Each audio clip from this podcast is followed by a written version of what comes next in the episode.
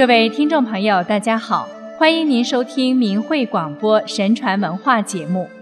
我们今天要想跟大家分享的是古人关于治理国家中民之信的问题。孔子的学生子贡曾经向孔子请教，如何才能治理好国家？子曰：“足食，足兵，民信之矣。”孔子说：“粮食充足，军备充足，和人民的信任。”子贡又问：“如果不得不去掉一项，那么三项之中应先去掉哪一项？”曰：“去兵。”子贡再问：“如不得已再去一项呢？”子曰：“去食。自古皆有死，民无信不立。”孔子说。自古人终究是要死的，如果失去人民的信任，就没有立国之本了。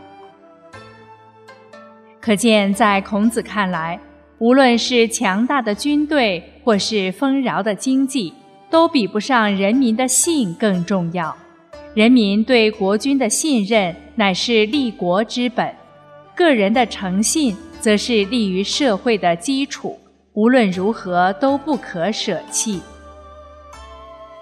兵法有云：“以政治国，以奇用兵。”用兵作战要出其不意，神鬼莫测；但治理国家必须以政治重，以德服人。一个人总是不讲信用，人格上就已经破产了，无法立足于社会。同样。如果一个国家的当政者失去诚信，人民就不再信任他，失民心者失天下，其政权也已名存实亡，离垮台不远了。所以，古时的当政者在足食足兵的同时，都非常注重推行德政，取信于民，以求获得民心，永保江山稳固。否则，一旦在道义上崩溃，即使兵强国富，灭亡也指日可待。历史上的名相管仲认为：“礼义廉耻，国之四维；四维不张，国乃灭亡。”礼义廉耻是立国的根本，丧失了这些，国家就会灭亡。所以他劝说齐桓公。首先要遵循礼义，取信于诸侯，方可称霸天下。公元前六百八十一年，齐国趁宋国内乱，邀请宋国及其周边国家鲁、陈、蔡、朱、谭、隋等国在齐的北杏会盟，商讨安定宋国大计。在这次会盟上。鲁国壮士曹沫用突然以短剑挟持齐桓公，逼着他签订了归还齐国曾经占领的鲁国国土。齐桓公无奈，被迫同意。事后，齐桓公与多数大臣想毁约并出兵报复，管仲却不同意。他说：“毁约是贪图眼前小利，出兵是求得一时痛快。”而后果是失信于诸侯，失信于天下。相反，作为一个大国，如果在被胁迫的情形下签订的协议都能遵守，则必然能让天下信服。齐桓公听取了管仲的意见，立即履约。各国诸侯得知此事，都认为齐国守信，不少诸侯想归附齐国。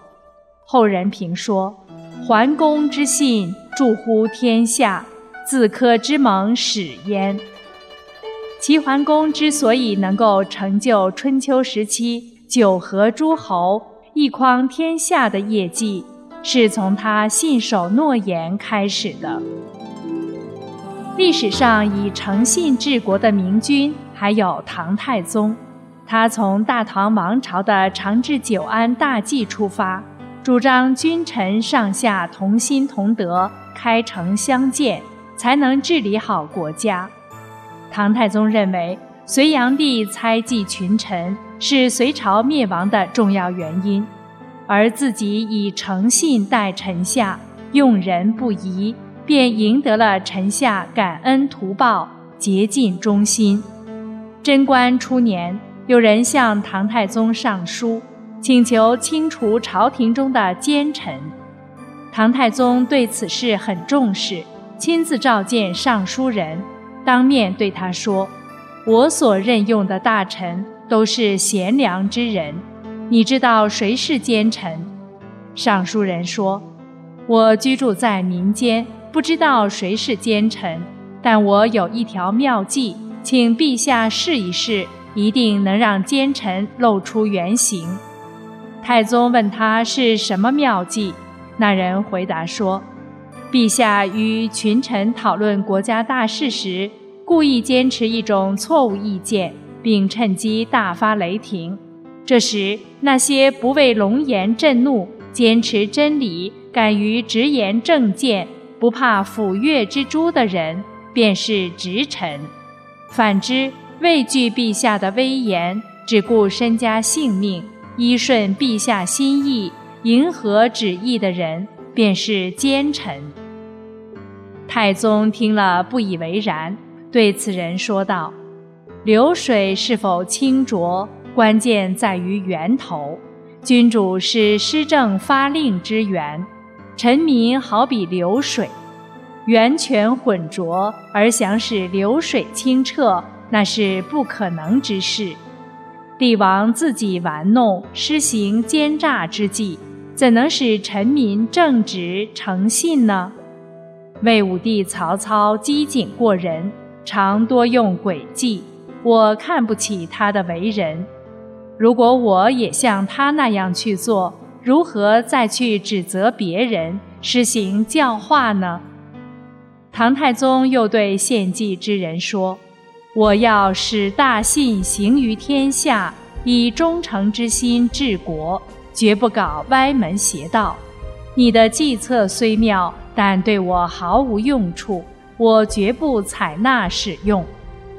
那人听了，满面羞惭，赶紧下殿，仓皇出宫而去。如果当政者行仁政，广施德泽，必受人民爱戴，天下太平。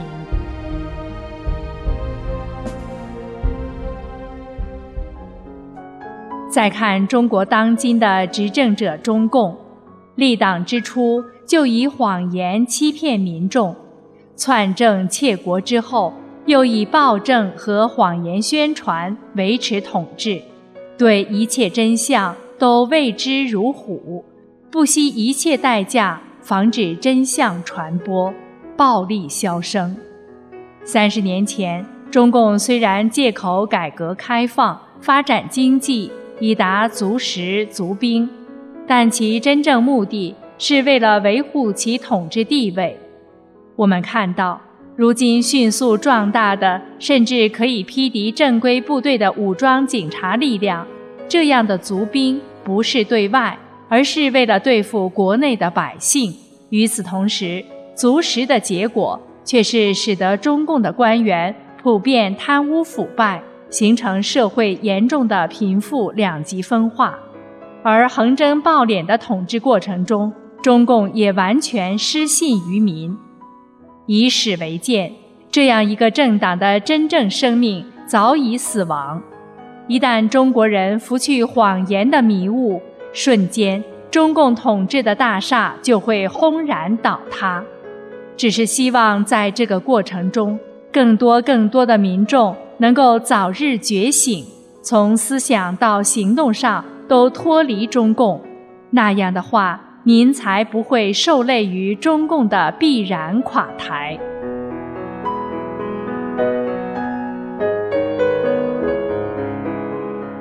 好了，听众朋友，心语感谢您收听今天的神传文化节目，下次节目时间再见。